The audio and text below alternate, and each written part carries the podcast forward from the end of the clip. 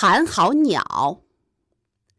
山脚下有一堵石崖，崖上有一道缝，寒号鸟就把这道缝当做自己的窝。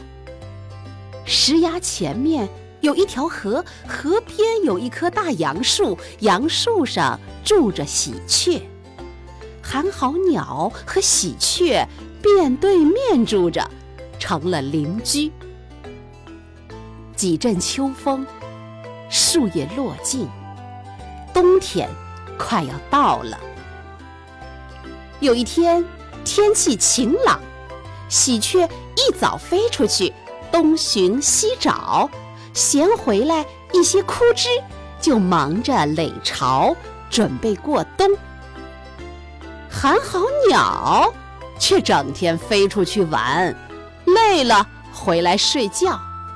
喜鹊说：“寒号鸟，别睡觉，大好晴天，赶快垒巢。”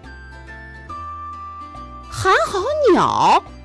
不听劝告，躺在牙缝里，对喜鹊说：“傻喜鹊，不要吵，太阳暖和，正好睡觉。”冬天说到就到，寒风呼呼地刮着。喜鹊住在温暖的窝里，牙缝里冷得厉害。寒号鸟冻得直打哆嗦，悲哀地说：“哆啰啰，哆啰啰，寒风冻死我，明天就垒窝。”第二天清早，风停了，太阳暖烘烘的，好像又是春天了。喜鹊。来到崖缝前，劝寒号鸟说：“趁天晴，快垒巢。现在懒惰，将来糟糕。”寒号鸟还是不听劝告，伸伸懒腰，回答说：“傻喜鹊，真啰嗦！太阳暖和，得过且过。寒冬腊月。”大雪纷飞，漫山遍野一片白色。